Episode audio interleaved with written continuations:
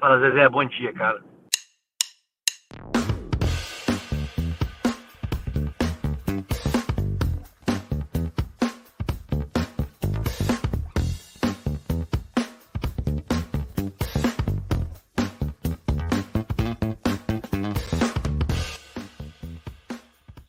Fala, Zezé. Boa noite, cara. Depois da live no Instagram mais errada do sul do Brasil, que deu tudo errado, estamos no ar aqui no YouTube.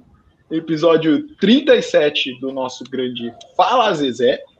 Chegamos aí com um assunto demais que rolou durante essa semana aí. Tem Libertadores, tem Sul-Americana, tem Copa do Nordeste, sorteio da Copa do Brasil, que a gente vai ter que falar também, porque eu excluí o, o a live do Instagram, mas é isso aí. Você que não nos segue ainda, vai lá no Instagram que tá passando aí embaixo, no Fala Zezecast.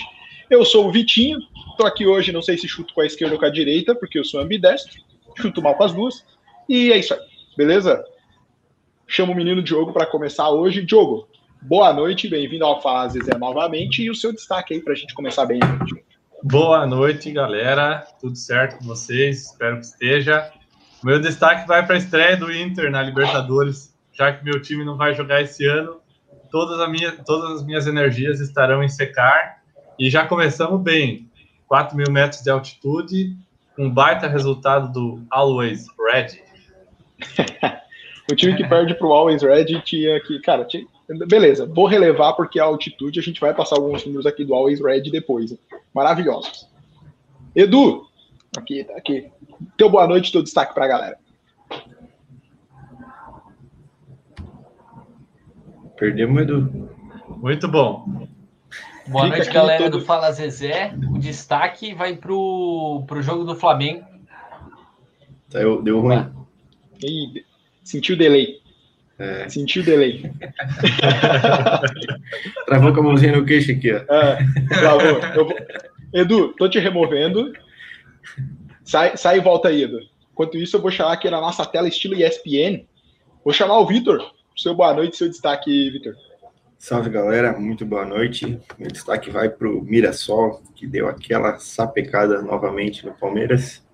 Nossa. Fez um golzinho no final e se consolidou como pai do Verdão. Não só fez um golzinho no final, como Alex Muralha defendeu um pênalti de Gabriel Menino. Além Isso de aí. tudo, Muralha pegou um pênalti nesse jogo. É Agora sim, Edu, que está de volta com o nome de Michael Pano de Prato. É, fala aí para nós. Seu boa noite, agora, seu destaque. Agora dá para ouvir? Agora tá show. Beleza, boa noite, galera do Fala Zezé. Meu destaque vai para o jogo do Flamengo, que tivemos nada mais nada menos que gols de Vitinho, de Michael e assistência do Gustavo Henrique. Alô, Ateus. Cara, e é aquele negócio, né? Depois de muito tempo, muita insistência da torcida, Gabigol e Pedro jogaram juntos. Quem resolveu? Vitinho e Michael com assistência de Gustavo Henrique. Tá aí, torcedor. Deixa o homem trabalhar. Daqui a pouco vai chegar o menino Andrei, que teve que levar a avó no jiu-jitsu. Logo ele tá chegando aqui para deixar também o destaque dele, beleza? É... Aqui o nosso programa de hoje. Vocês estão prontas, crianças? Always ready, sempre prontos e a carinha de triste do nosso amigo Miguel Ángel Ramírez, em sua estreia na Libertadores pelo Colorado. Edu, pode tocar aí, ó, porque o nosso primeiro tema hoje é Libertadores. E a gente vai mostrar na tela para vocês os resultados dessa semana, assim que o computador ali carregar. Tá aí, ó. Os jogos dos times brasileiros, galera. Cara, considerando né, que a gente tem sete brasileiros nessa edição, só dois perderam seus jogos, sendo eles o Inter e o Santos, que não pode ver um Barcelona na frente que treme. E aqui, falando em Libertadores, a gente já começa, óbvio. Boa noite aqui a galera que está nos acompanhando, Dona Ivone, seu Paulo, seu Gerson, meu pai. Aqui já tem um abraço do Gabigol e do Arrascaeta, que falaram que estavam procurando na semana passada e eu avisei, né? Eles estavam jogando a Libertadores e deram a vitória pro Mengão. Galera, vamos passar jogo a jogo aqui com destaque de cada um, mas vocês querem destacar alguém em específico ou podemos ir para o geralzão e a gente vai falando jogo a jogo? Cara, eu destaque, eu acho que foi uma surpresa o Fluminense empatar com o River Plate, um bom resultado para o Fluminense, que uh, empatando com o River Plate, ele tem totais condições de ficar em segundo nesse grupo, né? Que é um grupo bem difícil, mas eu acho que tem condições de ficar em segundo. O, também não dá para deixar de destacar a derrota do Inter, né, para esse time do Always Red, que apesar da altitude é um time fraquíssimo. Então, não sei se os Colorados estavam esperando essa derrota. E de destaque positivo, não para mim, né, que sou um secador nessa Libertadores, mas a vitória do Flamengo na Argentina e a vitória do Palmeiras com um a menos também, gol nos acréscimos. É, gol nos acréscimos com um jogador a menos, inclusive. Fez 3 a 2 lá. É, o Edu, pode trocar de tela aí? Enquanto isso, a gente vai debatendo aqui. Vitor, começa contigo. altitude é justificativa para perder para o Always Red enquanto você acompanha o pênalti para a Crona? Pênalti pro Jack, verdade. Tô aqui assistindo. Genara na bola, hein? é, não, mas. Cara, eu acho, eu acho complicado, assim. Até porque eu não, eu não assisti o jogo, não, acabei não conferindo os dados, não sei como é que, como é que foi a, a partida. Mas acredito que interfira um pouco sim, cara. Por mais que, que não seja um grande diferencial, mas, mas atrapalha até o estilo de jogo, né? Velocidade, todo mundo fala que a velocidade da bola é diferente. É, até tem uma imagem icônica daquela vez do Flamengo que foi jogar também na altitude, Sim. os caras no banco de reserva com, com um tubo de oxigênio. É, é um artifício que os caras têm, né? Vai do time se preparar mais, ter, uma, ter uma, um trabalho melhor para esse jogo, entrar mais focado, mais ligado. Mas eu acho que pode interferir sim. Edu, para ti é justificativa para o Inter perder para o Always Ready? Não, não, para o Always Ready não. É, mas assim, claro, a, a, altitude ela é sempre um, um, recurso a mais que esse tipo de time tem. É, principalmente que eu acredito que ninguém além do Mauro César Pereira sabe quem é o Always Ready, né? E então, o Carlos, e o Carlos no nosso ah, e o Carlos, o Carlos que torce pro pro City desde quando? 2008. 2008. então, então assim, é um recurso que o que esse tipo de time tem, mas que eu acho que não é justificativo para uma pra uma derrota, é que tem um pouco desse significado assim de pô, é, talvez lá na frente vai ser um resultado que pode impactar na classificação do Inter, sabe? Não, não foi uma derrota, não foi uma derrota qualquer. E será que o, o Miguel Ángel Ramírez balança? Fiquei sem áudio aqui. Ah, já caiu. Oi? Eu tô, tá aqui tá normal. Hoje. Tá normal. Tá me ouvindo? Sim. Agora sim. Ah, então beleza. Cara, é, sobre ainda né, essa parte sobre perder e depois ser um jogo que lá na frente pode dar ruim pro Inter. Foi o que aconteceu com o São Paulo no passado, ao perder pro Binacional, né? Eu vou botar aqui na tela, antes de chamar o Diogo, os números do Always Red. A altitude é justificativa? Pode ser, mas eu quero que vocês vejam o número do, do Always Red. Eu posso estar sendo meio mal, talvez, com o time do Internacional, mas o Always Red fez a temporada aqui no Brasil. E esses são os números, tá? O Always Red ganhou do Santos Sub-20, depois empatou com o Palmeiras Sub-20, empatou com a Inter de Limeira, perdeu para a Portuguesa, perdeu para o Aldax e perdeu para o Atibaia. Esses são os números da pré-temporada do Always Ready no Brasil. E venceu o Internacional jogando em casa. Diogo, tá aí, pro, pro seu deleite, tá aí. Cara, eu acho, sinceramente, assim, é, eu não sei como é que é lá na altitude, mas eu vejo relatos de pessoas falando que até para quem vai fazer turismo lá, é, é difícil respirar.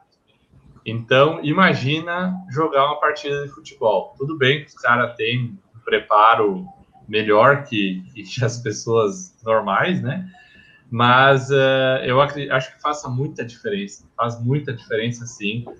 E se tu for ver os gols, são dois chutes de fora da área, né? Então, uhum. aí tu pensa, se a altitude tem para um time, tem para o outro também os caras acertaram dois chutes. Será que o Inter não teve capacidade para acertar nenhum chute no gol dos caras?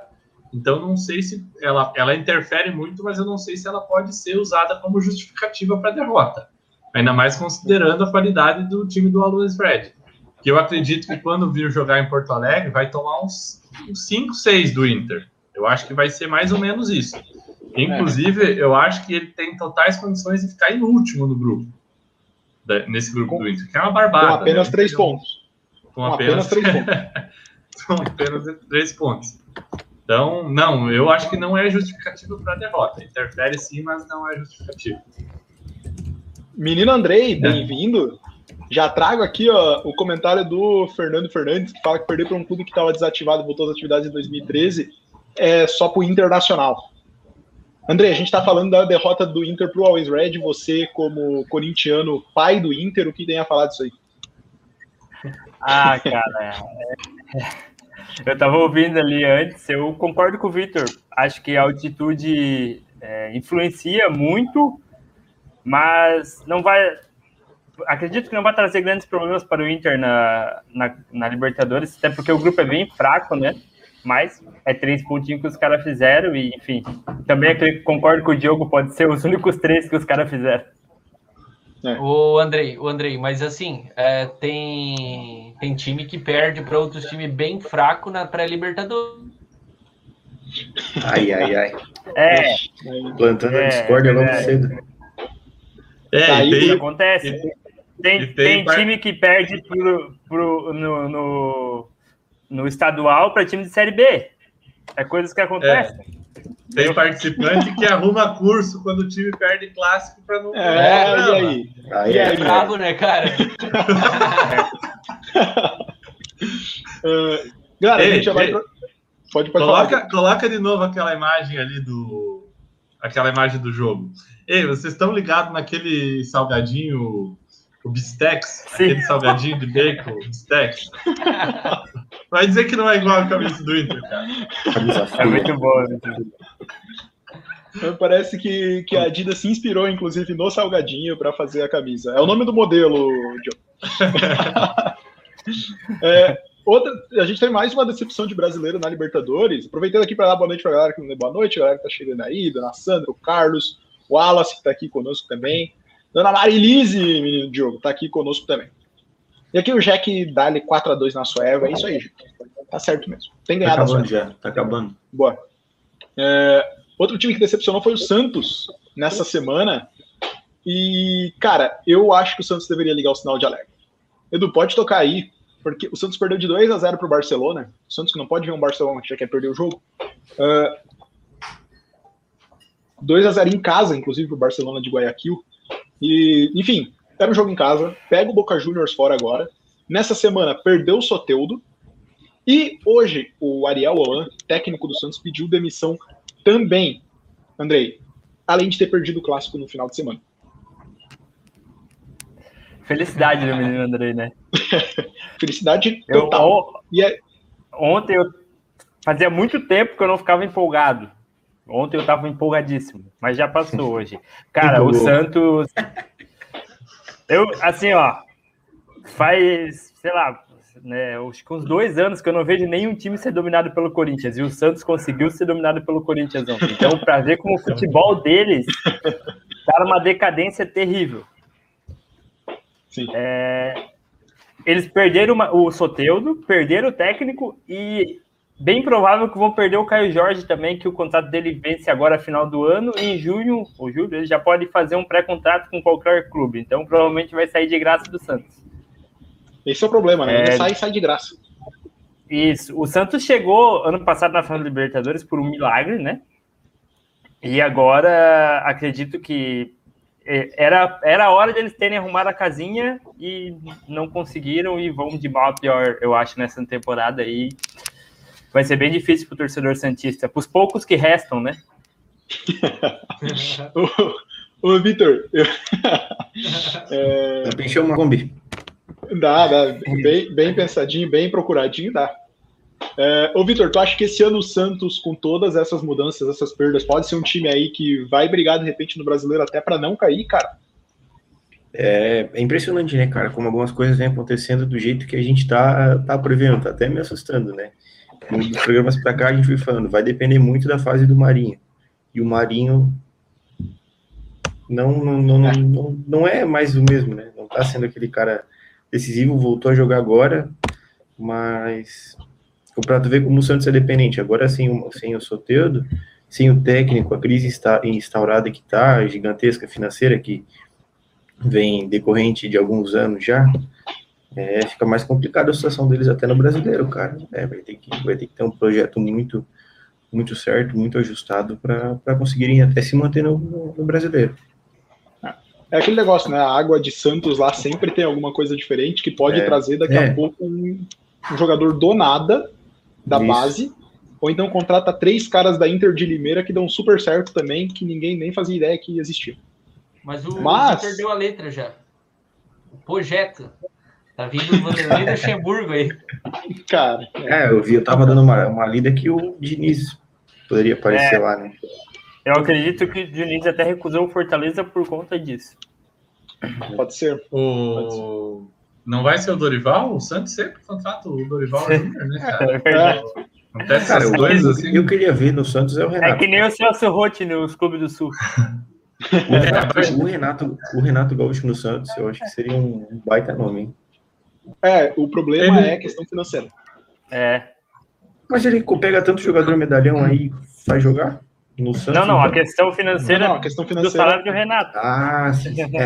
É. Renato está querendo, tá querendo um milhão e meio, alguma coisa assim, né? Era o que se esperava. É, não existe, cara. Do jeito, que, do jeito que aquele presidente do Santos é maluco. E o, é, o Santos, o Santos que já, já é freguês do Barcelona e Guayaquil também, né? Porque foi eliminado em 2017 e eu eu fico pensando que talvez a gente não fosse campeão da Libertadores em 2017 se o Barcelona de Guayaquil não, não tivesse eliminado o, o Santos e o Palmeiras. Uhum. Vai saber, né, cara?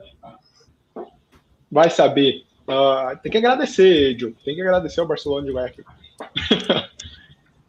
é, cara, a gente toca agora para falar de outro brasileiro. Eu, na minha opinião, o Santos vai brigar para não cair. Porque assim, a gente todo ano fala: ah, mas o Santos tem alguma coisa diferente lá, que vai revelar um jogador, que vai trazer não sei quem. A gente tá batendo muito nessa tecla há muito tempo. Preocupa que em algum momento essa conta pode chegar, entendeu? Mas, sei lá. É um, é um dos poucos. É um é, o, o Santos, o Palmeiras, o Santos, o Flamengo e o São Paulo, né? Os três remanescentes. É, Santos, sim, Santos, Flamengo e São Paulo. Quem sabe essa lista não diminui esse ano? Cara, eu, eu acho que sim. Eu, eu, quer dizer, digo, acho que sim que, que pode acontecer muito por conta de não somente o time do Santos que está agora, mas, cara, não tem dinheiro nenhum para trazer ninguém, não dá para ver um futuro próximo aí do Santos mudando alguma coisa, entendeu? O Fernando coloca que aqui na, nas redes sociais a torcida tá pedindo pro Roland voltar. e aí, vocês acham que. Assim, ó, ontem, eu não, vi, eu não vi o jogo contra o Barcelona, mas ontem ele foi muito mal no jogo, o Ariel Roland. Muito, mas muito mal. Ele armou o Santos com três zagueiros e o zagueiro não conseguiu achar os, os atacantes do Corinthians. Aí, toda hora, com 42 minutos, o zagueiro foi expulso porque ele estava dando bote no meio de campo. Aí uhum. acabou com o esquema tático do Santos, que já não tinha, né? Não tava bom. Aí ficou pior. Bom, Vitor, aquela, aquele rolê de sempre de ter caído, né? Normal. É... o, o Edu toca aí, porque a gente fala agora do São Paulo, que venceu 3 a 0 é, mais um jogo. E aí, galera, a gente vai falar do Hernan Crespo, Edu. São Paulo é teu time esse ano, né? Um dos teus times desse ano. E tá aqui os números de Hernan Crespo atualizados já com a vitória para cima do Ituano ontem. No São Paulo ele tem 11 jogos, 9 vitórias sendo 7 seguidas, um empate e uma derrota, 28 gols feitos nesses 11 jogos, 84,8% de aproveitamento. Edu, dá para se empolgar a torcida do Tricolor Paulista? Cara, acho que acho que dá, é, mas até o Hernan Crespo ele tem pedido um pouco de cautela nessa empolgação aí, né? É, porque assim, é, só o futuro vai dizer se o time é bom ou, ou se é ruim. É, ano passado tinha um time carioca ali bastante empolgado porque estava na liderança ali na terceira rodada do brasileiro e eu acho que as coisas não deram muito certo. É, já estava falando do Flamengo rebaixado, aquelas coisas tudo. Ah, deu no que deu. É, mas assim, eu acho que o, que o São Paulo ele vem. Ele já vem de alguns anos, é, que apesar da longa seca aí, é, vem de alguns anos montando um, um bom time. É, ano passado, com o Fernando Diniz, ele tinha um bom time e pensava, conseguiu pensar, conseguiu criar um pouco da ideia de permanecer com a bola no pé, ter um jogo, é, propor mais o jogo. Só que o Fernando Diniz acabou se embolando ali naquele negócio de ficar sempre com a bola e não em direção ao gol. A posse pela posse não leva nada. Né? E acho que o Crespo está fazendo um trabalho é, é um trabalho honesto agora que está tá construindo. A gente vai ver se, se o São Paulo é, merece colher os frutos desse trabalho de começo de campeonato. Agora, daqui um, um, tempinho, quando, quando avançar um pouco na Libertadores, quando estiver começando o Brasileirão, quando as coisas, ah, quando mais jogos começarem a cair, apesar de que o São Paulo já está com uma paulada de jogos agora nas duas últimas semanas, né? Eu acho sete jogos em 16 dias. É, é isso mesmo. E a, e a tendência é, é, largar um pouquinho esses jogos de estadual, tu pegar Libertadores, pegar Brasileirão e tudo mais. Acho que daí vai ficar um pouquinho mais pesado e a gente vai ver se a qualidade é tudo essa mesmo. Uma coisa interessante desse time, Andrei, foi o, a volta do Daniel Alves para lateral direita. E tá jogando muito na posição dele de origem. E ele está se intitulando o melhor lateral direito do, do mundo atualmente, na opinião dele. Queria saber de ti, Dani Alves, é isso mesmo? Melhor lateral direito do mundo, André? Ah, a qualidade dele é indiscutível, né? Mas não que ele seja o melhor lateral direito do mundo, vamos segurar, né? Que se ele fosse o melhor lateral direito do mundo, ele estaria na Europa ainda. É, Alô, mas Daniel ele tá... Alves, queremos você aqui. Ele tá jogando. Flamengo, né? Ele, ele começa no meio, né? Às vezes o jogo ele começa de volante, depois, quando, com, quando ocorre as substituições, ele cai para a lateral direita. É, uhum. E daí ele vai bem, óbvio, porque a gente sabe a qualidade que ele tem, anos de Europa, enfim, seleção brasileira. É, mas, cara, o torcedor de São Paulo já empolgou, né? Eu conheço o São Paulo, já, já estão empolgadaço, assim. É, uhum. Eu também estaria, eu fiquei empolgado ontem com uma vitória. Né? Imagina os caras sete é, seguidas. Imagina os caras, mas eles pegam o Corinthians domingo que vem, daí acabou. É na Arena Corinthians, então não tem jeito. Pode. Tá instaurada. É, pode gravar. Ô, Diogo, para ti, o São Paulo pode ser um dos times que chegue aí nessa Libertadores para ser campeão, cara? Acho que sim, cara. Eu, eu acho que sim, porque o São Paulo tem camisa, apesar de estar tá um tempo aí por baixo, inativo, tem uma camisa inativo. É.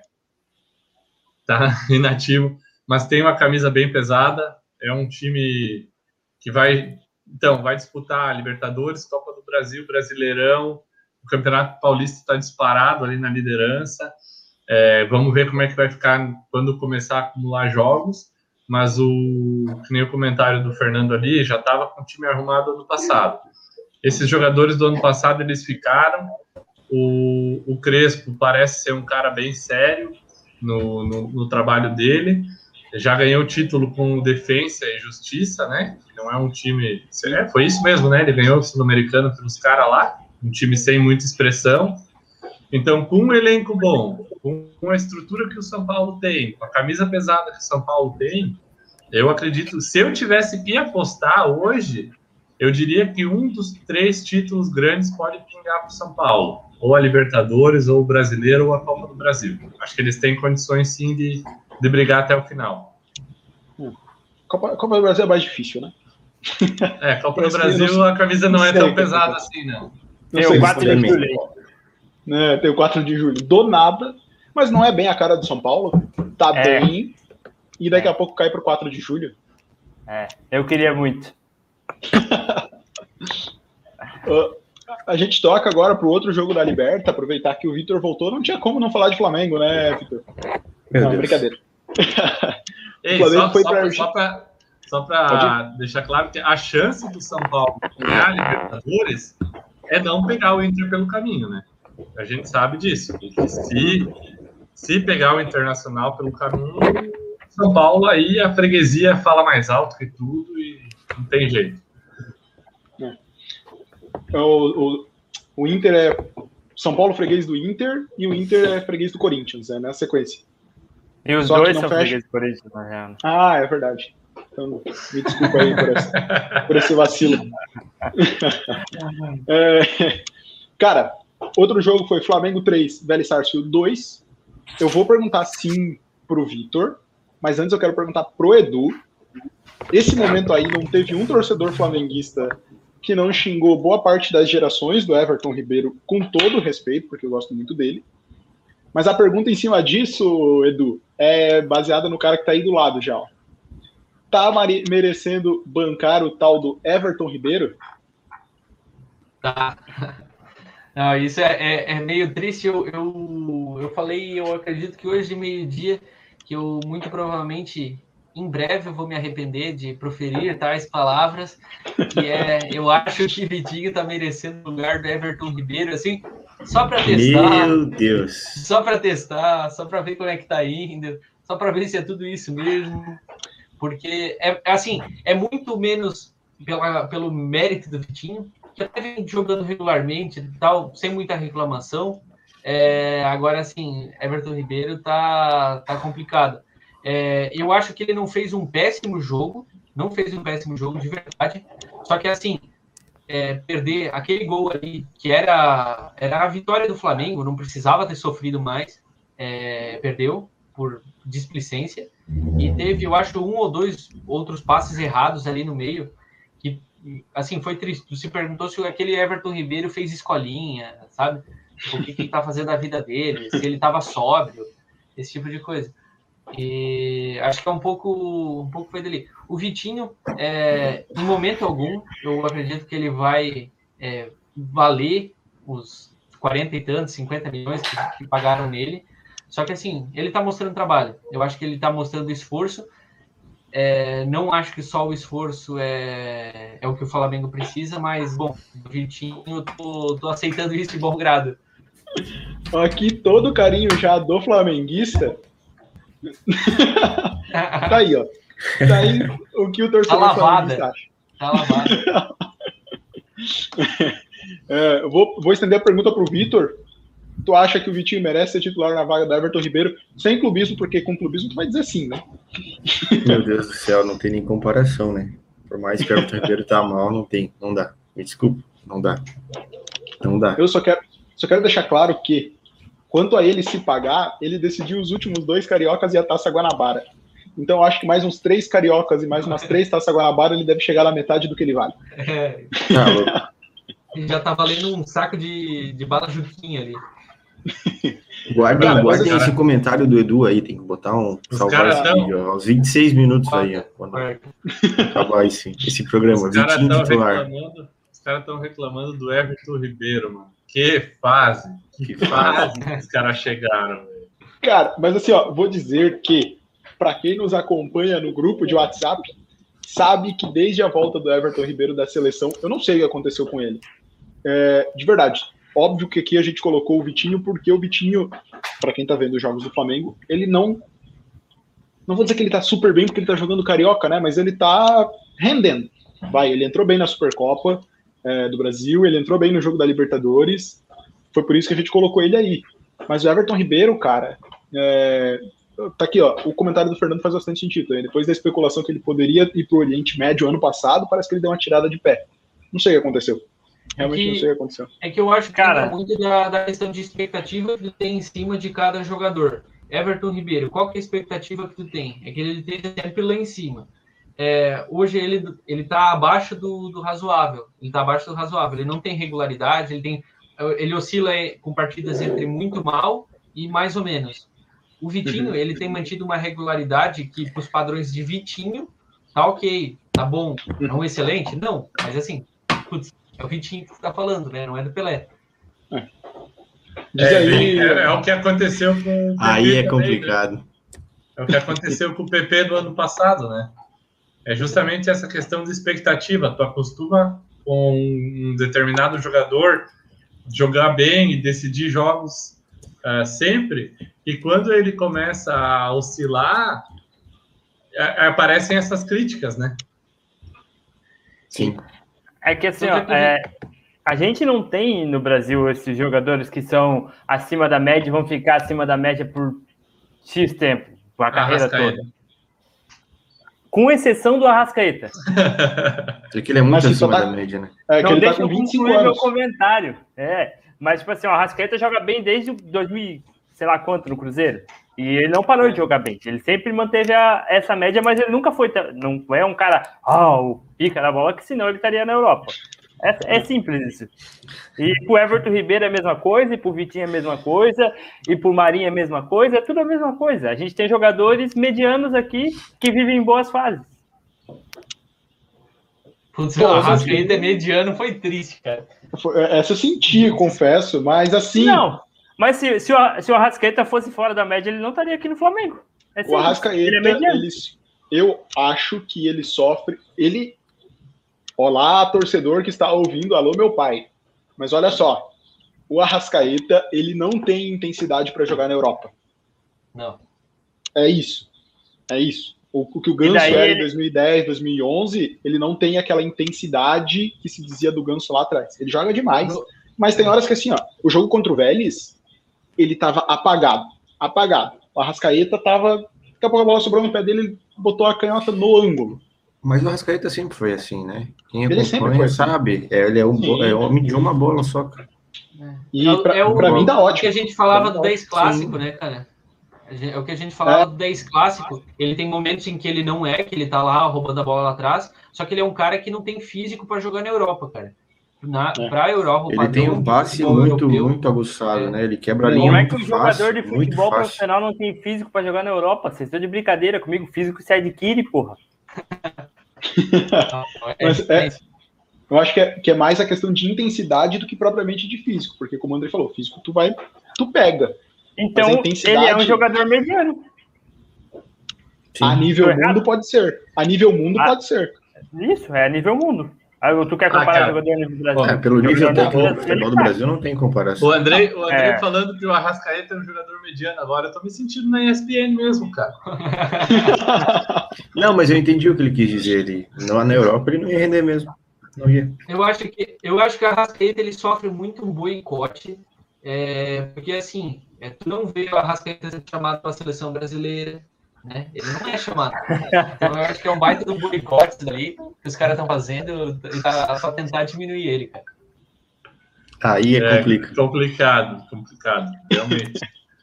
Só os comentários aí que deve ter gente me cornetando, Cabral. Ainda não. Daqui a pouco meu, meu pai vem, certeza. é, a Crona, Carlos, a Crona ganhou de 4 a 2 da Suécia. É isso aí. De virada, tava 2x0, hein? Tava 2x0. Vamos seguir. Toca aí, Edu, porque a gente tem outro jogo aqui, que é o Lagoaíra e Galo. E aqui o destaque, o Lagoaíra empatou com o Galo, 1 a 1 jogo horrível do Galo, Cuca Ball total. O Cuca que opinião, tá? Opinião. O Cuca regrediu o time do Galo. E aqui, queria perguntar para vocês quatro, eu, eu, eu quero saber, Hulk ou Cuca? O quadro agora é Hulk ou Cuca? Quem tá certo? Beleza? O Hulk disse o quê? Que ele precisa de jogos, ritmo e de confiança. E que desde que o Cuca chegou, ele não teve uma sequência de três jogos. E que é muito difícil. O Cuca, ouvindo isso, respondeu que ele dá sequência quando o jogador dá respaldo. Ou seja, se o jogador entregar, eu coloco ele três jogos seguidos. Se ele não entregar, eu não coloco. E aí ele diz que ele é coerente porque tem outros atletas e tudo mais. Começo com o Vitor. Deixa eu colocar aqui embaixo. Peraí. Porque tem que ter aqui, ó. Hulk ou Cuca? Vitor. Cuca. Hulk ou Cuca? Quem tá certo? Cuca. Cuca. Preciso responder por quê? Pode. Se tu quiser, pode. Cara, eu acho que é, é nítido que, ainda mais em Libertadores, tem que ser escalado quem está melhor fisicamente e com condições de jogo. Não adianta eu colocar um Hulk para jogar sem condições. Testa ele no Mineiro. Quer sequência? Vai jogar o Campeonato Mineiro. Na Libertadores, sempre tem que jogar com o melhor que tem. É simples. Quer sequência? Joga o Mineiro. Perfeito.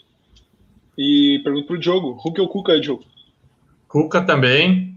Achei que foi um choro sem motivo do Hulk. Ele, como jogador, como ele estando no elenco do Atlético, ele devia ter consciência disso. ele tá querendo dar um carteiraço ali, botar uma pressão e na mídia falar. Eu acho muito errado ele falar isso. Ele deveria, se ele acha que ele não tá tendo oportunidades, então chama o, o Cuca no particular, conversa, pergunta por quê, mas não vai dar uma entrevista, tentar queimar o, o treinador, que de certa forma é o chefe dele ali. E ainda mais um Atlético que tem um, um, um elenco onde tem o Vargas, uh, tem o Savarino, tem. Cara, o Eduardo Sacha estava jogando bem no, no Atlético. Ah, não sei se é uma ou já é duas temporadas que o Sacha está no, no, Atlético. Então o cara não vai chegar ali no carteiraço e, e entrar no time. É. E, e quem, e, e, quem é o Hulk, cara? Convenhamos. Ele estava jogando. Aonde Obrigado. que ele estava jogando, cara? Tipo, não é, é o. Sei lá, mano, não é o Cristiano Ronaldo chegar ali e reclamar. Veio é numa, Hulk, baixa, cara. numa ele... baixa gigantesca, né? É, ele tá achando que ele é quem, cara, para chegar ali e reclamar do treinador. Edu, eu tô com o Diogo total, tá? É, sim, é, diz que o que o, o Cuca ele chegou no vestiário, falou que o elenco é um bando de velho, o Hever saiu chorando, o, que nunca viu o Hever chorar tanto assim, né? Mais ou menos essa. É, eu tô com vocês, eu acho que o Cuca ele tá certo no sentido de que é, com certeza Libertadores é a principal competição, tu vai botar o que tu tem de melhor se o jogador não tá dando respaldo. E outra que o Atlético tem uma porrada de jogador que ele precisa utilizar, então vai ter que, tem que ser, vai ter que sempre ser é, um em detrimento do outro, né? Tu, vai, tu não, não consegue escalar 23 jogadores numa partida só. Então é assim, tu vai ter que escolher quem, quem é o cara que tá melhor ou se não, fica fazendo a coligaçãozinha ali, vai botar o Hulk, o Hulk não vai render nada, o Atlético cai fora de tudo. É. Isso aí. E fecha, fecha com o Andrei, Hulk ou Cuca, quem tá certo? Cara, eu vou com os caras, acho que o Cuca tá certo, mas é, alguém lá da diretoria que contratou o Hulk vai falar que o Hulk tá certo e logo o Cuca vai cair. Ah. Tá a grande chance disso. Se, ainda mais os, como, é. como, os resultados. Os, os jogos estão tão ruins e os resultados empatou com o Lagoaíra. Se os resultados não é. continuarem vindo. É totalmente antiético, como o Diogo falou, ele fazer isso, né? E ele fez isso justamente para ganhar os holofotes e a galera da, da imprensa e da torcida, enfim, ficar contra o Cuca. Aí uma parte fica a favor, uma parte fica contra, a diretoria a mesma coisa, rachou o clube o Cuca vai cair. Ou tu acha que vão mandar o Hulk embora? É simples. Não tem, pelo investimento feito. E tem outra coisa, né, gurizada, que assim, ó, o time, o time para ser campeão, chega uma hora que o treinador, ele tem que ter os 11 titulares dele, cara. Tipo, uma hora ele vai ter que descobrir qual que é a melhor formação e vai ter que botar esses caras jogar mais vezes junto, porque não existe time campeão que a cada, a cada jogo tá mudando a escalação. Não tem, muda a escalação por necessidade, mas um time para ser campeão é aquele time que o torcedor fala do goleiro até o camisa 9 e sabe quem é a escalação do teu time. Então o Atlético, talvez com essa quantidade de jogadores e quantidade de jogadores com um nome, né? Talvez isso seja um problema para o Atlético. É. E aqui eu concordo com o Fernando. Talvez ele tenha ido para o Palmeiras, que tem espaço, porque o Luiz Adriano ele joga de centroavante, mas não também.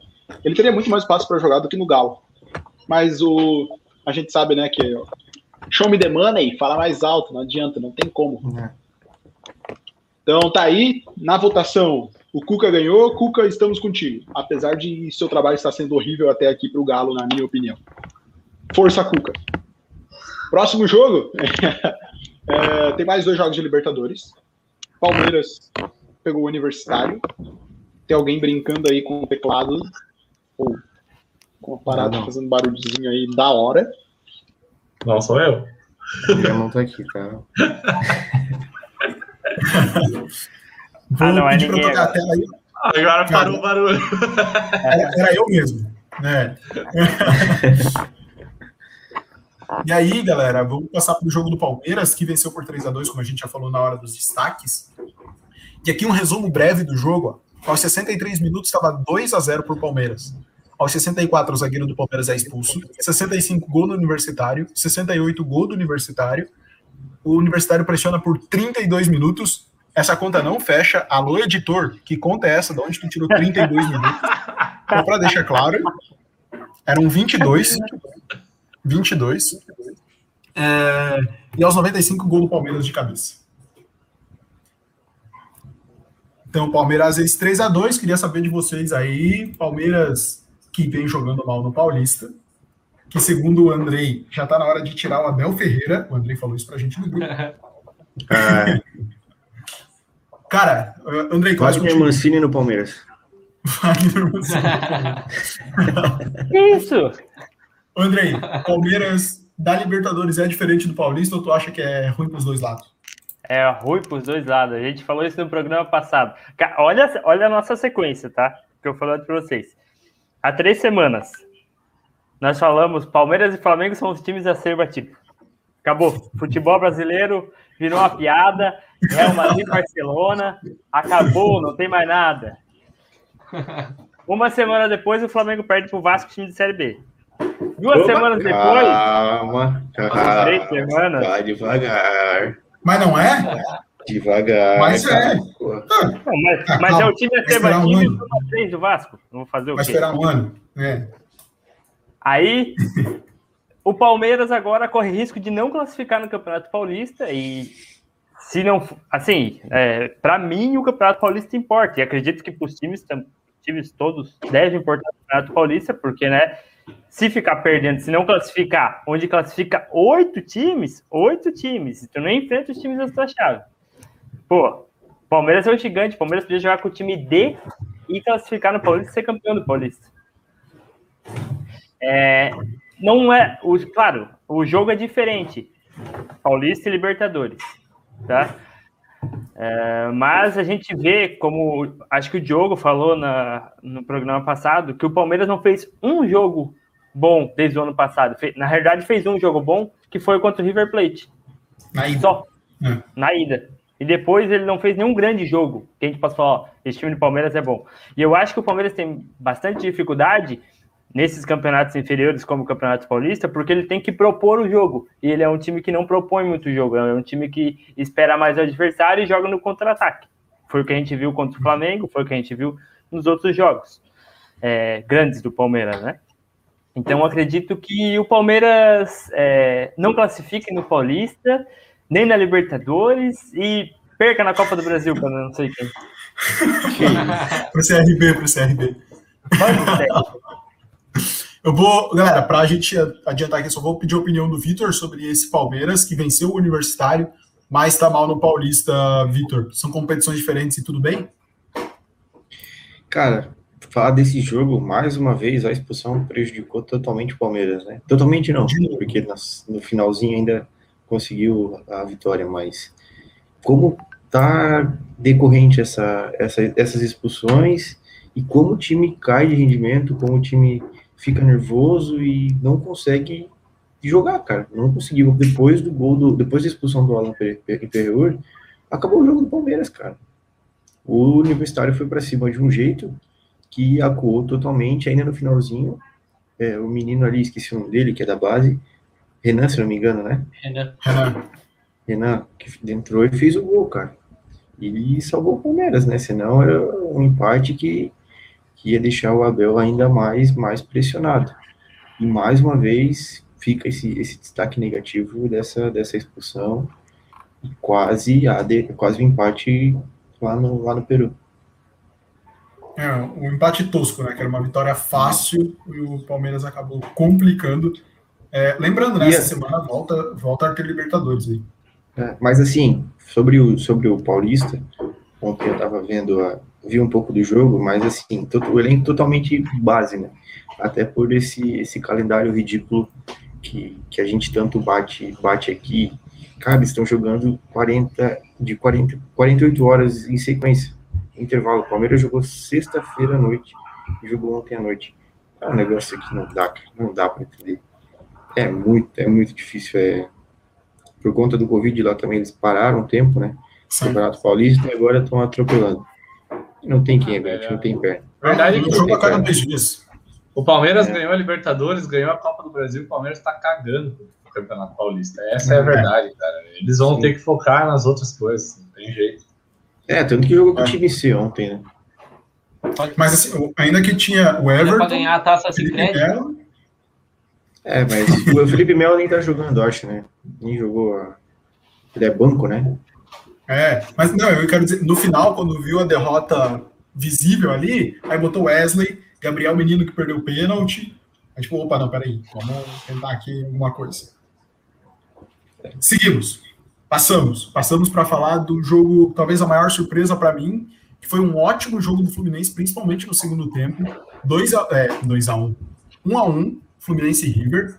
O River começou cedo fazendo um gol, mas depois, cara, eu imaginava que o River ia amassar nesse jogo. Eu achei que o River ia amassar. E não foi o que aconteceu. O, o Flu é de quem esse ano? Acho que é meu, né? Eu acho que é seu. Cara, é um time que. Não tô aqui dizendo que, pô, nossa, o Fluminense vai acabar com todo mundo. Mas é um time bem interessante, jogou muito bem contra o River Plate. E um dado aqui, antes de eu mostrar aqui a tela, é, o Fluminense tem 26 gols nesse ano, sendo 25 no primeiro tempo. É, 25 no segundo tempo. Só tem um gol no primeiro tempo. Um time que volta do intervalo diferente. Aí não sei se a gente pode concluir, Vitor, que é demérito do Roger que começa escalando mal, ou se ele tem uma baita leitura de jogo e faz um segundo tempo excelente. É. Aí vamos concluir do jeito que a gente quiser. É um negócio meio estranho, até pelo elenco do, do Fluminense, que é um elenco mais velho, né? Geralmente o segundo tempo é para é para diminuir a intensidade, mas tá, tá muito bem, cara. O destaque desse jogo foi pro Casares, que deitou e rolou no meio-campo e na zaga do River Plate, cara. O que o Casares jogou. Se, aquele, se, se ele jogar todos os jogos nessa intensidade que ele fez na Libertadores, nossa, ele é um baita de um jogador. É. Mas a gente sabe que ele não mantém, né? O Andrei tá, tá aí de prova, que provavelmente fez, não acompanhou ele no Corinthians, mas deve ter feito bons jogos. Mas esse jogo contra o River Plate. O problema é o, é o extracampo, né? Do, do Casares. É. Não, extra-campo talvez não, porque teve, tem exemplos aí que deram muito certo, né? Que quebrar o próprio Renato Gaúcho era, era um que quebrava legal ah, fora. E, mas não, sim, eu acho que é a vontade, né, cara? É muito é o comodismo de fazer uma partida bem e talvez se acomodar. E, é regularidade, tem que, que é, manter a, a régua. Quando ele precisa, aí ele joga. Aí ele, é. opa, joguei bem, agora eu tô tranquilo, aí a torcida pega, é. aí ele joga. Isso, é bem isso aí mesmo. É bem isso aí mesmo. Ô, Andrei, tu acha que o Fluminense pode surpreender novamente esse ano? Cara, eu acredito que sim. Minha torcida vai pro Fluminense esse ano, né? O único time que dá pra torcer nessa Libertadores. É... o Casares, cara, ele é muito bom jogador. Muito, muito bom jogador mesmo. Só que é isso que o Vitor falou. Tem jogos que ele vai, tipo, extremamente bem e tem jogos que ele tá com um monte de quatinho nas costas e não quer. briga. Mas ele é muito diferente. é, mas ele é muito diferente, muito, muito diferente mesmo. Ele tem a qualidade de passe, uma batida na bola, uma visão de jogo. O passe que ele deu pro Fred, um toque, botou o Fred na cara do gol. Ele é muito é, bom mesmo. É... Caiu no pé do Fred, não tem, né, cara? Quando chega é. certinho, é. redonda para ele, é caixa. Eu acredito que o extracampo agora influencia mais do que antigamente, porque na época do Renato Gaúcho, o futebol não era tanto, tanto físico como é hoje em dia. Então, o extracampo influencia sim. Jogador que bebe, jogador que quebra, não consegue chegar, não. Essa linguagem de jovens aí. É, dado, o Gabigol, o Gabigol não quebra no cassino? Pergunta se o Gabigol bebe. O Gabigol não bebe. É, cassino é de boa. Só aposto. Só fica embaixo da mesa. Só, só é, aposta e aguinha. Aqui, ó. Bola do Casares pro gol do Fred. E aqui o dado. O Fred entrou no top 10 artilheiros em atividade no mundo. O Fred é o décimo. 401 gols na carreira de Frederico. É, ele tá atrás desses dois, Cristiano Ronaldo e Messi aí, por um acaso, né?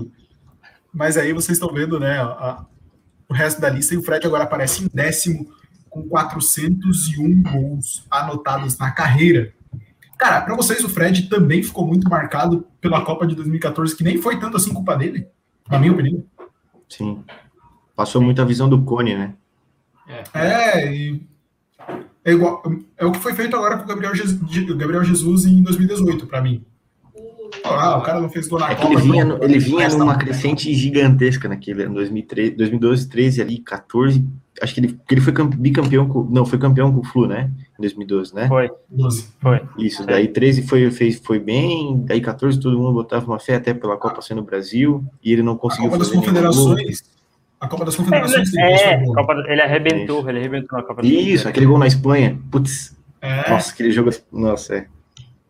É, não, rolou, rolou uma, uma. Como que eu posso falar? Uma expectativa. Foi criada uma expectativa que ele não conseguiu corresponder. É. A gente estava iludido. É. iludidaço. Meu, nem fale, iludidaço. É. Uh, galera, a gente encerra aqui a Libertadores, vamos entrar na Sul-Americana, que o editor achou que a gente ia conseguir falar de todos os jogos em um tempo recorde, e não deu, né? A gente vai passar aqui alguns jogos mais rápido, porque a gente precisa falar de Grêmio de Corinthians, óbvio, porque a gente né, tem né, aqui a, o Diogo e o Andrei. Então vamos passar aqui pela Sul-Americana. Esses foram os resultados. Nenhum brasileiro perdeu bom início aí dos brasileiros na Sul-Americana, inclusive os que fizeram jogos mais complicados, como o Atlético Goianiense e o, o, também o time do Bahia, que jogou fora de casa, né? Os demais tinham um confronto menos ruim, mas ainda assim complicado. Tirando o sono do Corinthians. Tirando o sono do Corinthians, o resto da galera. Ah, não, o time do que o Grêmio pegou também era bem ok de ganhar, né, Diogo? Vamos concordar. É... Toca aí, Edu, porque a gente vai passar rapidinho aqui nesses jogos só para trazer um destaque de cada jogo para vocês, tá? O Atlético Goianiense, que amassou o New Old Boys e não saiu do 0 a 0 mas fez um, um, bom jogo. Pois é, cara, 70% de posse de bola, uh, 12 finalizações. Cara, uma precisão de passe também bastante invejável aí para níveis Brasil. E infelizmente não conseguiu sair do 0 a 0 mas aí é um dos grupos mais difíceis dessa Copa Sul-Americana. E, cara, tu que acompanhou esse Atlético Goianiense de perto, é um time que se entrega muito, né, Vitor? É um time que, é. cara, tem uma intensidade ferrada durante o jogo. Ontem mesmo, não sei se vocês viram os gols contra o Goiás, cara. A velocidade do ataque do Atlético é absurda. É, é. é absurda. A fumaça que o Janderson fez ontem, ele acabou com o time do Goiás. Acabou. Sim. Cara, eles têm uma intensidade, um, um ritmo de jogo muito forte. Muito forte Sim. mesmo. É, não é um time tão técnico, mas é um time que se entrega o jogo todo, cara. É incrível. É incrível como esse time não para de correr e esse aí, é um, querendo ou não, é um resultado bastante expressivo para o time do Atlético Goianiense, apesar de ter ficado 0x0. É, vai incomodar o Corinthians até a Copa do Brasil, hein? ah, mas é, com certeza. Acho que o Corinthians é um dos que se, mais se deu mal aí no sorteio. Edu, se estiver nos ouvindo, já que você tem saído da tela, pode tocar? Ele tá. O Atlético Paranaense venceu o Alcas por 1 a 0 e o destaque que eu trago do Atlético, eu vou trazer pro menino Diogo, é o, os números do Nicão, e aí você me pergunta, por que, que o Gabriel tá trazendo os números do Nicão? Com a chegada do Thiago Nunes no Grêmio, é um nome bastante especulado no tricolor gaúcho, Diogo. Pra ti, o Nicão seria um bom nome pro Grêmio, cara? O Nicão tem quê? 28 anos a idade dele, né? Se eu não me Cara, engano. Eu achei que era uns 34, sabia? E aí. É, é, então, quando, quando, eu, quando falaram o nome do Nicão, eu pensei isso também. Falei, caramba, cara, o Grêmio quer mais, vai, vai, começar a trazer os bruxos. Tinha os bruxos do Renato, agora o Thiago Nunes vai chegar, vai, vai começar a pedir os bruxos de 30 e poucos anos. Tendo 28 anos, cara, eu acho que seria uma boa contratação. É, principalmente porque o Alisson tá horrível, é, é, é, não tem condição, não tem mais condições de, de, manter no time. E ele conhece o Thiago Nunes, já trabalhou com o Thiago Nunes. Eu acho que seria uma boa contratação o Nicão vir para o Grêmio. É, Andrei, tu acha que o, o Nicão se encaixaria no estilo de jogo do Grêmio? Queria ele no Corinthians? Eu gosto muito, né? O jogador que a gente tem lá, eu queria qualquer jogador. Mas... Sinceridade é bom, né? Sinceridade é ah. é tudo, fala Zezé. Mas acho que sim, acho que até o Alisson pode vir para cá, o Diogo. Vai, pode levar. Eu levo, pago a passagem dele. Mas acho que sim, acho que o Nicão vai, se encaixaria bem no, no Grêmio, se ele for para lá, né? Acredito que não sei se, o, se é uma negociação fácil, é, até porque ele já trabalhou com o Thiago Nunes, então ele, quando o Thiago Nunes foi para o Corinthians, ele também foi especulado no Corinthians, só que o Corinthians não tem dinheiro para contratar ninguém, infelizmente, então a gente vive nessa, né? Mas levou o Lua, né? É, mas ele tá jogando bem agora, deixa ele lá, deixa ele lá. Acordou. Parece que, parece que chegou no, no Corinthians agora. Chegou. Pode tocar aí, Edu. Porque, Vitor, a gente ainda teve um City Torque, ou Torque City, contra o time do Bahia. Aí estão os dados. Ficou 1 a 1 O Bahia fez 1 a 0 com o Rodriguinho. E aí, esse jogador que está aí na tela do City Torque empatou o jogo, que eu não vou lembrar o nome dele. Franco Pisitilho é o nome do jogador. Tá? Ficou um a um, mas aí o, o, Bahia se segurou bem e eu botei na tela aí, ó, Vitor, o destaque do Bahia que estava aqui na Chape. Luiz Otávio, baita partida do zagueiro Luiz Otávio, que se consolidou como titular do tricolor de aço lá. Vitor, algum comentário sobre? Esse City Torque é uma franquia do Manchester City? É um dos times da, do grupo. Meu Deus. É, é um dos times do grupo. Sabe sabia. quando os, o City contrata os caras lá, contra, contratou o Douglas Luiz do Vasco na época, mandou para o Girona. Então, é Sim. é mais um Girona do City. É mais um entendi, Girona. Entendi. Não sabia. É. É, mas assim, o Bahia. Fiquei até surpreso aqui, porque.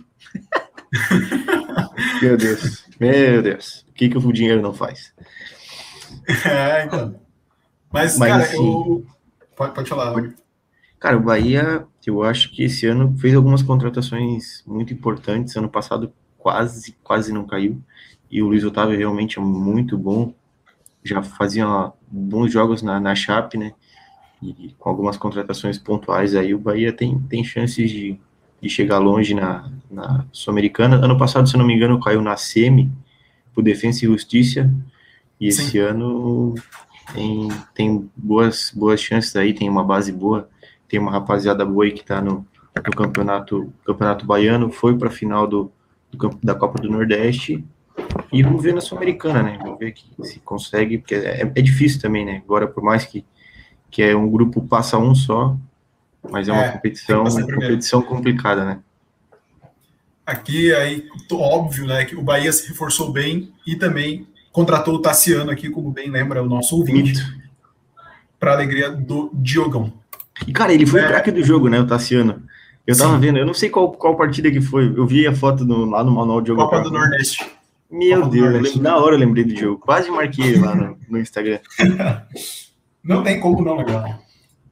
Tassiano podre. É, pode tocar aí. Edu. Outro time esse, do... esse, Para falar desse jogo ali, a gente devia ter chamado o nosso amigo Carlos, né? A gente lembrou dele hoje mais cedo falar do City. Ele, ele acompanhou o Manchester City Torque desde 2008 também. É... Outro jogo, Diogo, foi o Vozão, botando 3 a 1 no Jorge Wilstermann. Boa partida do Vozão, que a gente debateu na semana passada, né? Falando do, do Guto Ferreira. É, mais uma vitória. Eu acho que o, que o Ceará tem tudo para passar nesse grupo, Diogo. Bom jogo do time do Ceará. Cara, vamos falar sério, tá na hora do Ceará ganhar um título grande, né, cara? Os caras estão merecendo. Eu, eu espero que não seja sul-americano esse ano, cara, mas assim, se o Grêmio não tivesse jogando, eu torceria muito para eles, cara.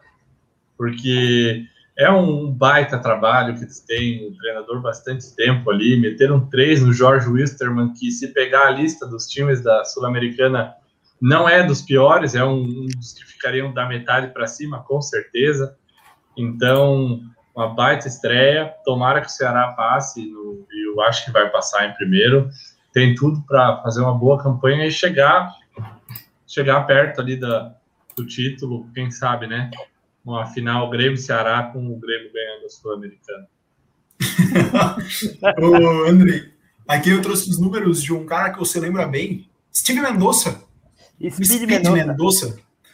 Aí, em 84 minutos, minutos, o homem fez um gol, deu uma assistência, criou duas chances, aceitou, acertou 80% dos dribles que tentou. e 46% dos duelos ganhos. Cara, foi eleito craque do jogo, tá? Só para concluir. Eleito craque do jogo nessa partida aí. Speed Mendonça, deu saudade, Andrei? Tu falou que qualquer um serve? É, quando ele passou pelo Corinthians foi lá em 2015, né? Que a gente tinha um timaço, né? Pra, pra, pra Corinthians. E ele era meio cru, ele era novinho na época, corria bastante, não sabia finalizar muito bem, como a maioria dos jogadores. Agora, acredito que agora ele tenha voltado um pouco mais experiente. É... Pô, é só uma corneta. É, só que ele cornetou, voltado... cara. Não, pô. Tô falando, que ele era... Tô falando que ele era bom, só que ele era cru. Agora ele voltou mais experiente. Acredito que vai se dar bem pelo Rosão. Espero que seja uma final da Sul-Americana Ceará e Grêmio e o Ceará seja campeão. em pleno é, Arena do Grêmio. Em pleno Grêmio. É. E agora, agora o, Ceará, o Ceará pega amanhã de noite o Arsenal da Argentina. Então esse grupo do Ceará é pedreira, é forte, né, cara? É difícil. Pedreira, cara. João Carlos. Mendonça driblando o Davi Luiz? Podemos é, então, ver isso? Podemos ver isso. Pablo Mari. Pablo Mari. Edu, é. toca aí saudades, Pablo Mari. Que isso? As viúvas, as viúvas. Eu sou muito. Sou viúva do Pablo Mari, sim, não, não, não esconde ninguém. Diogo, 2 a 1 um do Grêmio em, em cima da La Equidad. Achei que o jogo seria mais tranquilo. Ficou mais difícil depois da expulsão, né? Do, do, o Tonhão foi expulso, né? É. Cara, assim, ó, foi um jogo que tinha, tinha tudo para ser tranquilo, é, mas a fase que o Grêmio tá, o futebol que o Grêmio tem jogado, nenhum jogo se torna tranquilo. Ah, o time está com um psicológico muito errado, tá? o Thiago Nunes vai ter que trabalhar muito essa parte, porque quando o time está ganhando de 2 a 0 do La Equidad, que, com todo respeito, eu nem até ontem nem sabia que existia esse time, então o zagueiro do Grêmio não pode ah, não pode se deixar levar e deixar braço para cima do jogador e quase complica, quase complica a expulsão.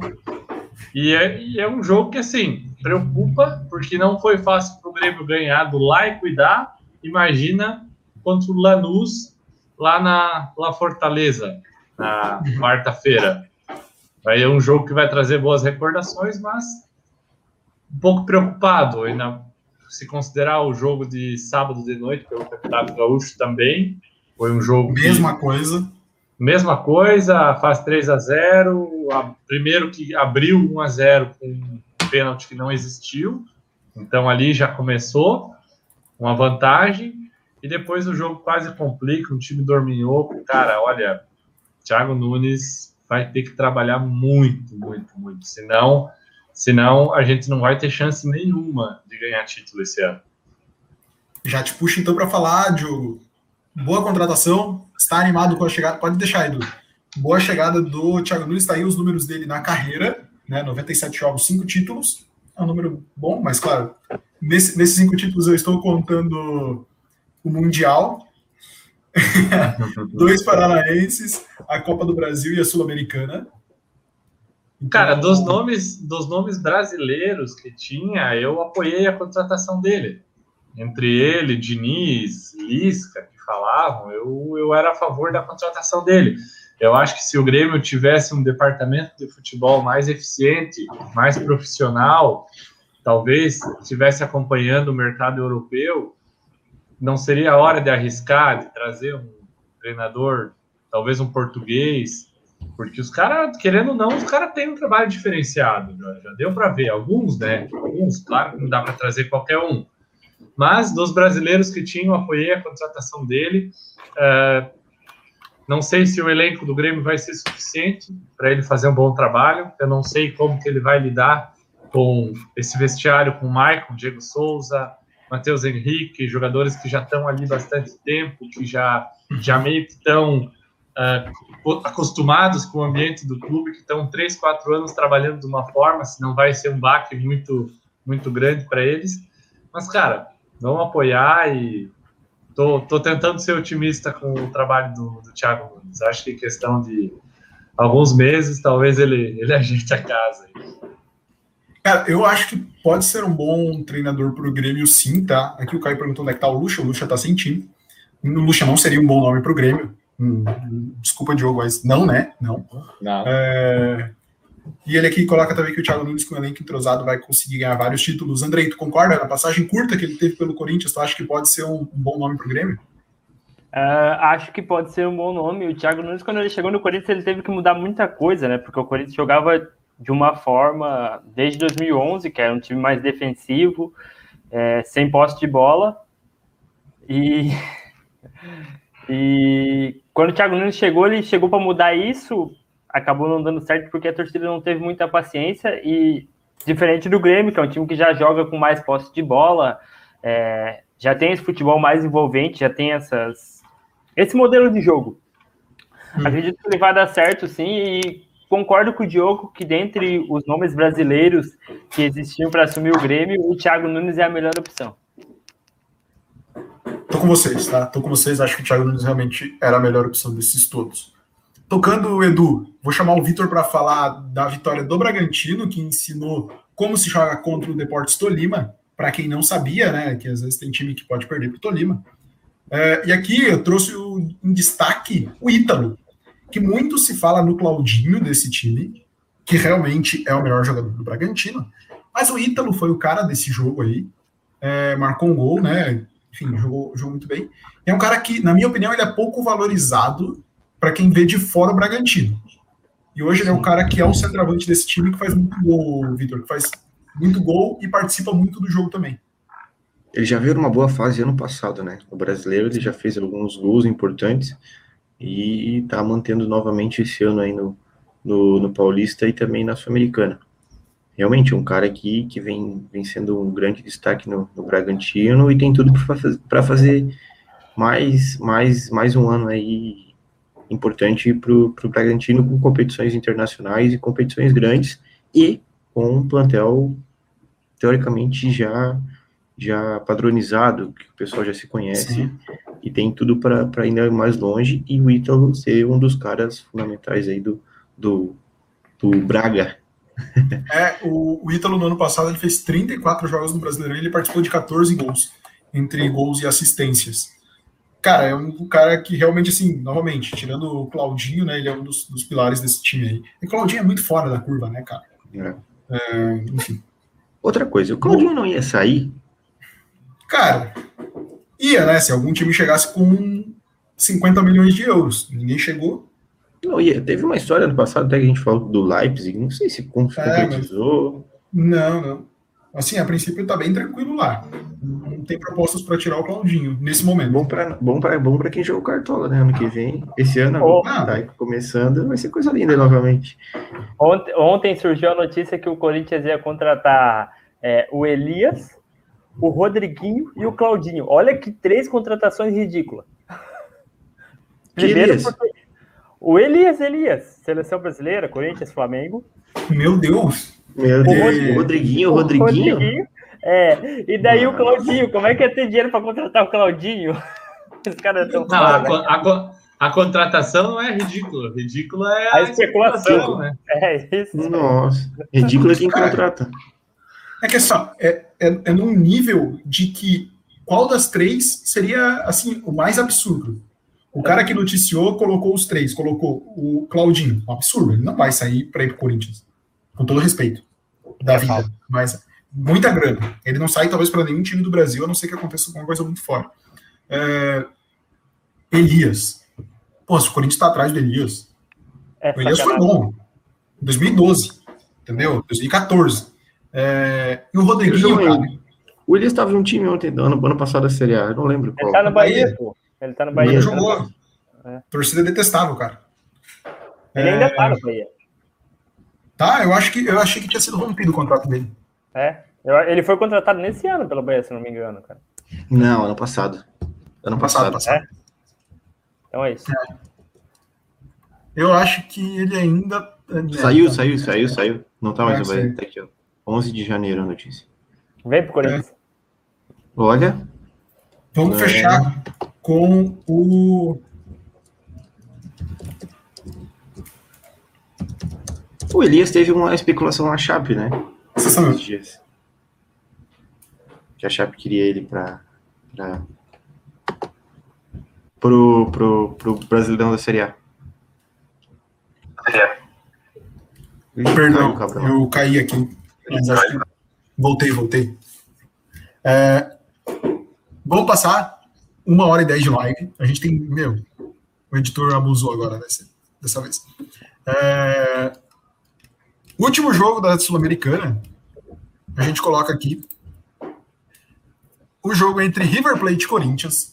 Não deu nem para trazer muitos dados, tá? Só deu para trazer posse de bola, finalizações. Só que essas finalizações, galera, nem foram assim, ó. Putz, finalizações. Pra cacete. Ah, pô, finalização. Não, o cara do Sofá Score lá estava animado e considerou ali até, de repente, um lançamento errado como finalização. Tem que até ver aí o critério que foi utilizado. Andrei, vou te chamar porque o jogo foi ruim. O Corinthians teve chance de ganhar e a melhor chance foi uma bola na trave do River Plate. É, cara, foi muito ruim o jogo. 15 minutos de jogo, os 15 primeiros minutos do jogo foram bons pro Corinthians. Eu até achei que seria diferente e tal. É, mas enfim, foi a mesma coisa, sem criatividade, a posse de bola inútil. E aí os caras chegavam, davam uma finalização, era perigosa. É ridículo o Corinthians empatar com o último colocado do Campeonato Paraguai. Mas eu não me surpreendo mais com o Corinthians. Enfim, eu tava tão feliz com o jogo de ontem, daí tu vem e me mostra esse jogo aí, me faz lembrar momentos horríveis. A gente tem que ganhar do Penharol agora para tentar classificar, porque os caras já meteram três pontos, enfim. Tá bem difícil. Os caras fizeram cinco, né? Os caras fizeram cinco. Três pontos, eu falei, né? Cinco gols eles fizeram. Não, não, não. Sim, sim. Os caras, é. Os caras fizeram 5x1, se eu não me engano. 5x1, isso aí. Isso aí. É, então. Vamos ver aí. Tem ganhado o Penharol, porque se perde o Penharol agora depois de perder ponto pro River Plate, cara, acabou. só classifica um, velho. É, acabou. É, é isso. É cedo? É cedo, mas é, é isso. É no, é no Uruguai o jogo? Não, na Neoquímica Arena. Arena. Edu, tu acha que o Corinthians ganha do Penharol? O silêncio é um não. Então, Eu acho que ele tá mutado. travou, travou. O Edu deu uma travada aí. Oi, Edu, passa, ganha não. Não, é difícil. A gente, a gente bem sabe ali, em 2019, é, o Flamengo tomou aquele susto para passar no, pelo Penharol, né? Acho que acabou empatando o último jogo, né? É, da, da fase de grupos, né? É, cara, acho meio difícil, ainda mais para esse time do Corinthians que, bom, tem uma distância enorme do, de qualquer é, coisa que a gente pudesse fazer uma analogia com o Flamengo em 2019. é, eu, vi, eu vi depois e, cara, tinha três minutos e meio de melhores momentos. E, como eu falei, os caras se esforçaram para botar três minutos e meio. Os caras, assim, meu, fizeram uma força ferrada de achar uns toques. Pô, os caras, juro por Deus que o cara dava um toque na linha de fundo pro cara cruzar e o cara não chegava. Melhor momento. Era o Gandula. Era é o isso, Gandula. Era o Gandula botando a bola. Era a repórter tomando a chuveirada.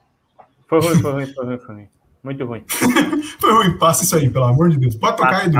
Mas, mas, assim, ainda assim, o Corinthians merecia ter ganho esse jogo. Opa, não era pra ir assim. O Corinthians merecia ter ganho esse jogo. Tá. É, a gente passa da Sul-Americana, para fechar aqui, ó. A gente tem Copa do Nordeste. O Bahia ficou 0 a 0 ganhou nos pênaltis de 4 a 2 O Ceará passou, fez 2 a 0 Enquanto o Edu avança a tela, vocês viram a, a notícia da Fox dizendo goleiro revelado no Palmeiras, que jogou o Mundial contra o Real Madrid, pega dois pênaltis, é novo herói da Copa do Nordeste, o cara com a camisa do Palmeiras. Um absurdo. Tá aí o nem goleiro. O... Nada do Bahia, nem nada. Cara, nem nada do Bahia. É, Matheus Teixeira, se não me engano o nome dele. Deixa eu confirmar aqui se é isso mesmo. É o goleiro do é... Palmeiras, que ganhou o Mundial de Clubes. O cara da base do Palmeiras Hoje... foi pro Bahia, pegou dois pênaltis e. Hoje, 26 falar, de abril, 26 de abril, Dia Mundial do Goleiro. Um abraço, Gabriel Cabral. Uh, um abraço para o Gabriel, meu irmão, meu irmão também, Gabriel, que é goleiro de, de futsal. E para todos os goleiros, exceto o Paulo Vitor. é, o, o Caio, só te respondendo aqui, atrasado, mas é, são seis jogos na fase de grupo. Tá bom? É, beleza. É... André. Galera, finalzinho aqui, ó, reedição de 2019, de 2020. Destaque dos jogos, né? Matheus Teixeira do jogo do Bahia e Fortaleza. Messias, zagueiro que era do América Mineiro e tá lá no Vitória. É... Final, pode tocar aí, Edu.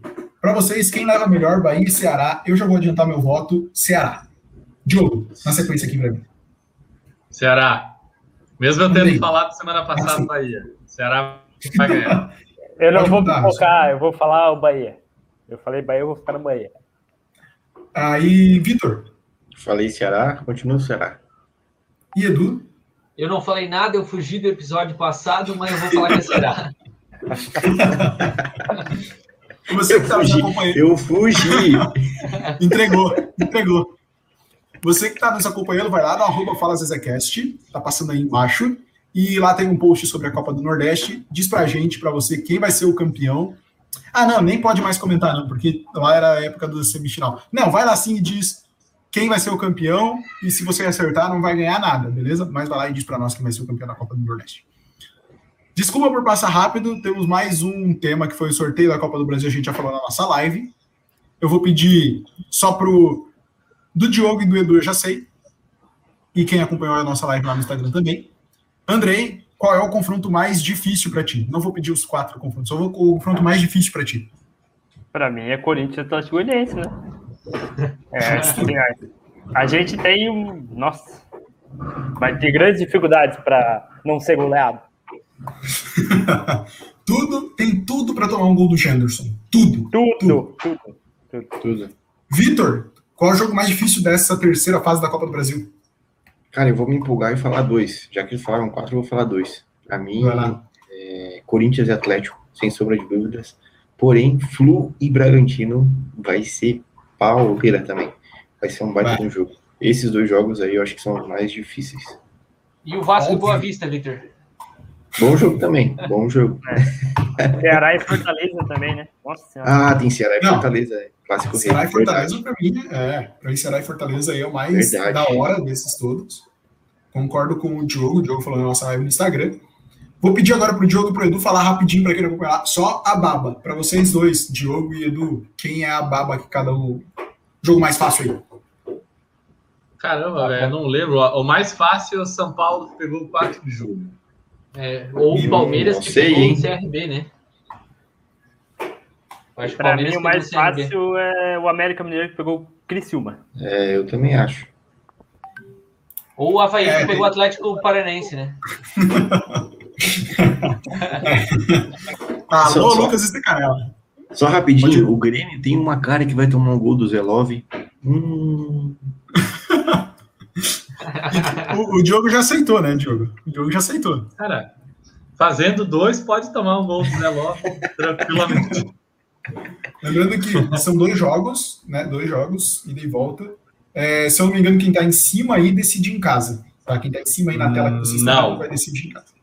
Não, o brasiliense vai decidir em casa. Eu não sei já se saiu, engana. Já saiu as datas? As datas não. eu acho que ainda não, mas saiu só. Não, então, assim, ó, essa ordem que está na tela de vocês não serve para nada. Porque tem gente que decide em casa e tem gente que decide fora, aí nesse meio. Beleza? É se veio aqui procurando informação certa, veio no lugar errado também. É... Que é informação rasa e superficial. é, é, é isso. Que é uma informação rasa e superficial sobre o jogo, beleza, vai ter. É... E tocando aqui, ó, último, mais algum comentário sobre a Copa do Brasil? Não. Não? Não? Para fechar os estaduais, pode tocar mais uma tela, Edu? Que a gente vai colocar aqui, ó, ó naquela nossa régua de avaliação superficial das equipes. Edu, toca aí, porque a gente vai ter ali a galera que ganhou e se classificou, né? Então a dupla Grenal se classificou. É, o, o, Inter pega o Juventude e o Grêmio pega o Caxias. O Juventude, mesmo classificado, a gente deixou ali no meio da tabela, tá? Porque vem fazendo campeonato, fez, classificou na última rodada só no Gauchão. A Chapecoense classificou-se também. Flamengo e Fluminense também se classificaram. O Atlético Goianiense meteu três no Goiás. O Galo e o América Mineiro estão classificados para as semifinais do Campeonato Mineiro. O Galo pega a Tom Benz e o América pega o Cruzeiro. Alô, Eric, que eu já vi que está aqui, que já falou que o Remo vai ganhar do, Atlético Mineiro. Quero saber se o Cruzeirão vai chegar na final passando pelo América Mineiro. Eu digo que não. E eu já estou vendo aqui, ó, discussão nos comentários. É isso que eu gosto. Tá rolando treta. É isso que eu gosto. É isso que eu gosto. Eu, eu digo que o Cruzeiro vai cair para Juazeirense, não, brincadeira. Não, não acho que vai. É. Corinthians, que venceu o clássico, São Paulo, que está embalado, Bahia, que só jogou poucos jogos lá no Bahia, não. E o Cuiabá, que está quase que 100% no Cuiabão, lá, não sei qual que é o nome do campeonato de Cuiabá. É, tá aí também.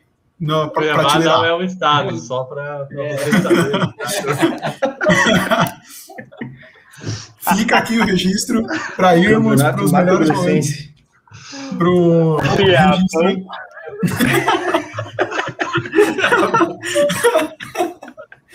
É, acontece com todo mundo. Estaremos é, aqui no, nos melhores momentos do Fala Zezé. Vai ter. É, me, com certeza. Me esquece.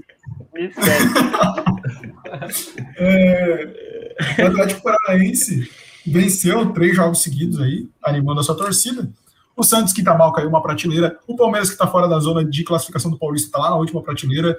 Esporte, que voltou a vencer, tá ali, ok. Né? E o Fortaleza e Ceará, que só jogaram um, jo um jogo no Campeonato Cearense, não estão contando, tá? A gente contou Copa do Nordeste lá e aqui.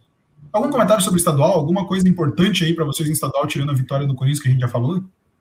A vitória do Flamengo, o título da Taça Guanabara. Importante mesmo?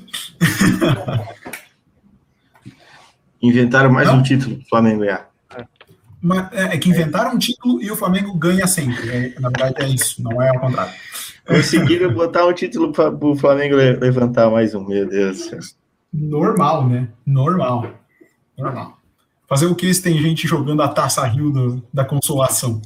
Não era você Cara, que falaram que o Carioca não valia? Ó, mas não vale. O importante é tem que ganhar igual. Pô, então, não vale. O que valeu era o clássico. Vocês perderam o clássico. Então, tá ah, sim. É, é, lá pra... o, o, Douglas, o Douglas Costa acabou de, de postar no Twitter dele. Eu conto ou vocês contam? Empolgou. Conta você. Cara, ele botou um antes já, né? Cara, ele botou um antes, né? Ó, ó, Hoje acho... à tarde ele tinha colocado um, né? É, eu não, não é, então. tô vendo os grupos aqui, cara. Daí assim, ó. Duda Garbi postou no Instagram. Calma, gente. Ele ainda não fechou, mas tá quase. Daí colocou o raio. Cara, o homem tá vindo. O homem tá vindo. Pô, Tyson então, vamos, no Inter e vamos, Douglas Costa no Grêmio. Vamos fechar o Fala com Vitor, seu boa noite, seguido de Tyson ou Douglas Costa, quem é melhor? Hum, meu chapéu. A Douglas Costa. Ah, né? pelo amor de Deus, cara. Que comparação. não, não, não. Porra, é disso que eu gosto. Comparar o Douglas Costa com o Tyson, mano. Eu queria, eu queria, essa reação. Eu queria, eu queria isso. Eu queria isso. Eu, eu fiz aquele é. drama para sentir a, a adrenalina na veia dele. É, galera, vamos fechar. O editor promete que a gente vai ter um, um vai soltar o roteiro antes para a gente dizer, pô, tá maluco, não vai dar para passar tudo isso não. Tá bom? Aí a gente conversa antes de segunda-feira que vem. é, Diogo, teu boa noite aí para a gente fechar o Fala Zé de hoje. Boa noite, rapaziada. rapaziada. Boa semana para todos. Obrigado por nos acompanharem mais uma segunda-feira de muita informação furada. E espero vocês semana que vem aqui de novo. Muito nome de campeonato estadual inventado, é, sem ser estadual, inclusive. Andrei, tenha uma boa noite para a galera. E é isso aí. Boa noite, galera. É, espero que a minha semana continue como ela começou. Caiu aqui, aqui. Caiu na rede é peixe. Abraço para todos, principalmente para a galera do Cuiabão. Tamo junto. Campeonato Estadual de Cuiabá lá, galera. Fica aí a informação. Vitor, uma boa noite para a galera. Boa noite, muito boa noite. Já procurei aqui ó, como um bom jornalista. Parece que tá para rescindir mesmo e nas próximas horas para ser anunciado no Grêmio. Vamos ver. Mas boa noite aí para todos. Até semana que vem. Se cuidem. Tamo junto. Valeu. Então fica aí já Douglas Costa do Grêmio. Você viu aqui, não, brincadeira. Ele que está se anunciando. É, e, e, Edu, deu boa noite aí para a galera para fechar também o programa de hoje. Valeu, galera do Fala Zezé. Duas coisas: Tyson e Agüero no Flamengo. Avisa aí. Avisa Beleza. Já soltaram essa. Já soltaram. Douglas Costa ou Nicão? Do, é, Os dois. fica aí a dúvida. Galera, boa noite a todos. E, Edu, só to- toca a tela aí para a gente finalizar com aquela tela de encerramento do Fala Zezé. Obrigado, quem acompanhou até aqui. Vai lá no Instagram, arroba Fala ZezéCast, segue nós. E é isso aí, obrigado. Solta o Fala Zezé aí, uma hora e 25 de live, tá na hora de acabar.